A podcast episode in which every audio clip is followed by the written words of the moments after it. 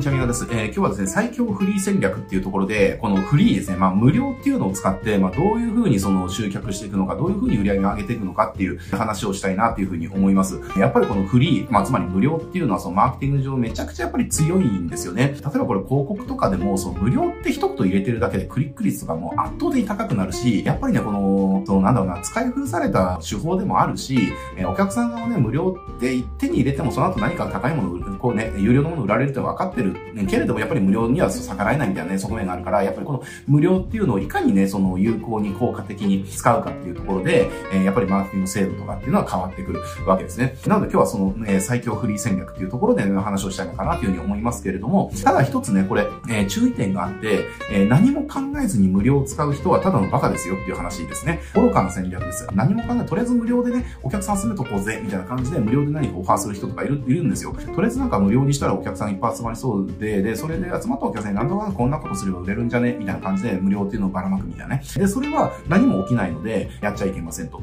で、この無料を使うときっていうのは、ちゃんと戦略的に有料が売れるように仕込まなきゃいけない。仕組みを作んなきゃいけないわけですね。で、その仕組みがある上で、無料っていう入り口を配置していく。これが最強のフリー戦略になってきます。で、例えば、えこれ僕の事例で言うと、まあ僕の事例っていうか、まあ僕の、えっ、と、知り合いの経営者さんがね、あの、やってる車屋さんがあるんですけれども、まあそこの事例なんですけど、まあそこの車屋さん、ただの車屋さんではなくて、要は高級車専門のカーディーラーっていうのかな？要は海外の高級車を専門で、その、ディーラー的に売ってる人ですが、すごくだから富裕層の人たちがその人に声かけて、えっ、と、これが欲しいんだけどって言うと、それを見つけてきてくれるみたいなね、感じのディーラーの仕事やってる方がいるんですよ。なのでそこの方の、えっ、と、要はガレージっていうのかな、あの、会社とか行くと、まあ、いわゆるスポーツカー、ね、海外の高級車ですよね。っていうのが、まあ、いろいろ展示されてる。まあ、いろいろつってもその何何十台何百台ではないんですけども、あるんですね。で、かつ、えー、そこっていうのは、実は、その、車を、高級車販売するっていうビジネスでだけではなくて、えー、要は、高級車専門の預かりサービスっていうのをやってるんですよね。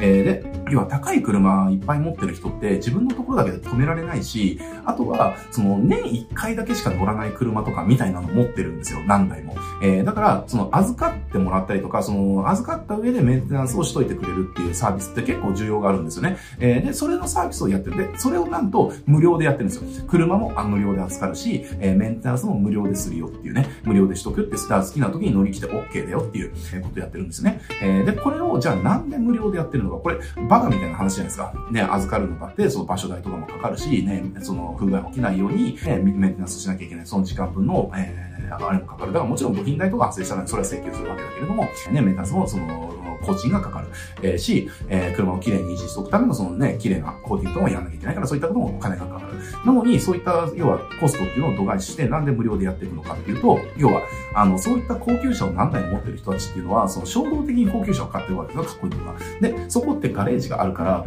お客さんの車がたくさんあるんですよ。えー、自分のところで売ってる車とかっていうのは数台しかないんだけども、預かってるお客さんの車っていうのがたくさんあるので、何台ぐらい ?30 台ぐらいかな常時あるんですよね。結構広い、その屋根付きの、あの、ところに30台ぐらいあるんですよ。要は、えー、車の所有者が、えー、要は、えー、乗りたいからっていうので来た時とかに見るわけですね。で、見た時に、え、これめっちゃかっこいいなっていうふうに、これ欲しいなって、これってあの、手に入るみたいな感じになると、え、要はそこで2000万、3000万下手すると1億とかっていう取引が成立するんですよ。だから、車の預かりっていうのを無料でやってるわけですね。だからこれが要は無料の、えっ、と、やり方です。だからこう、売れるべくして売ってる。だからその高級車預かってほしいな。高級車ね、あの、ね、下手なとこに預けられないし、その辺の駐車場なんか止めとけないわけですよ。ね、盗まれるとか、いたずらされるとかあるから、だからちゃんとそのセキュリティがちゃんとしたところで保管、えー、してほしい。でも自分で保管するとか、自分でいじるとかっていうのは別にしたくないから、そういった管理をしてほしいっていうね。えー、で、そこに対して、えー、無料で全部やりますよっていう風になったら、えー、まあめちゃくちゃいいわけじゃないですか。で、だからそこに対して、えっと、申し込みが入る。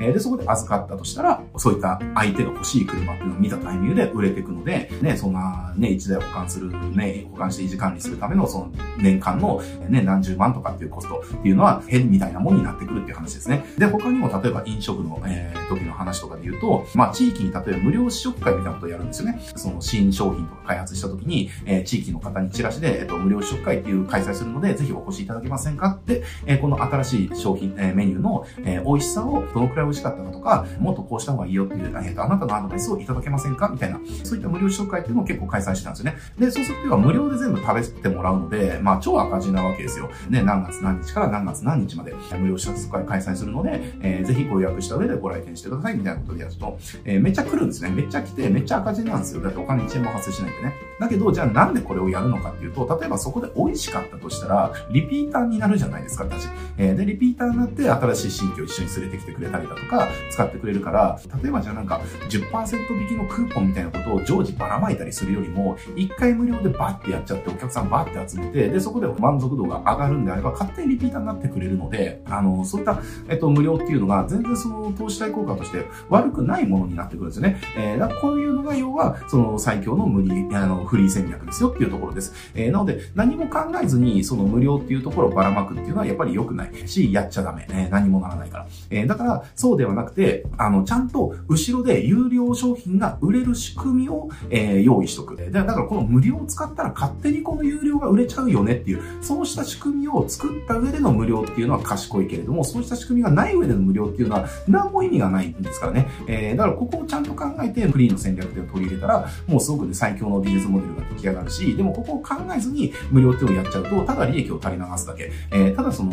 ね、財務を悪化させるだけっていうことになっちゃいますから、えー、無料っていうのはやっぱりこういったことをちゃんとやるかどうかで、えー、毒にも薬にもなるっていうことですね。えー、なのでこの無料っていうところで効果的に取り入れられれば、あの、本当にその競合が真似できないビジネスモデルを作ることができる。だからさっきの車の保管とかだと競合なんか絶対わかんないわけですよ。えー、なんでそんなタダでやれるのっていう、みんな思うわけですね。だけど、その裏側を見たら、あ、なるほどねっていう、確かにそういったところで来た人が、やっぱり、なんか桁違いのお金持ちって本当は頭おかしいレベルでお金持ってるので、やっぱりそのなんか何千万っていう車で気に入ったらもう衝動的にキャッシュで買うとかって平気でやるわけですよね。カードでこう一括で決済するとかって平気でやるわけですよ。だから、そうした時に自分が気に入った車っていうそこであったとしたら、えー、これ欲しいなとか、えー、あとその所有欲みたいなことありますよね。俺が持ってないこれを持ってる奴がいるみたいな、負けてらんないとかっていうところで、そう優越感を感じるとかために、俺もこれ欲しいんだけど、みたいなね、いう風になったりだとか、これ聞いたら、あ、確かにそうだよねっていう風に、えー、だったらそういった富裕層、車を、高級車をたくさん持ってる富裕層を集めちゃった方が売れるじゃんっていうね、ね、私から高級車を買いませんかっていうマーケティングとかを普段一生懸命やるんではなくて、高級車専門で、えっ、と、もう完全セキュリティで、完全面相メンテナンス付きで、完全美観維持付き、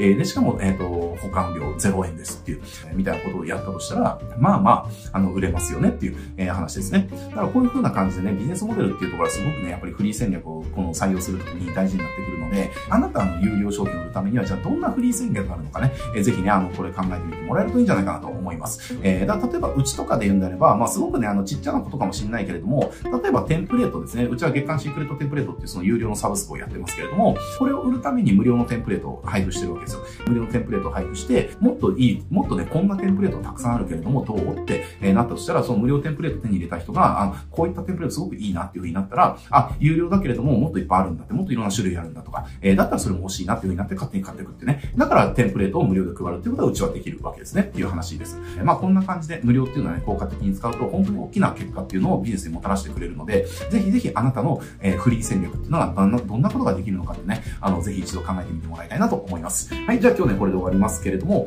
このチャンネルね、えこうしたマーケティングのね、あの、アイデアとか、え手法とか、そういった話ね、たくさんしておりますので、え興味がある方はね、ぜひチャンネル登録して、他の動画もチェックしてみてください。はい、じゃあ今日これで終わります。ご視聴ありがとうございます。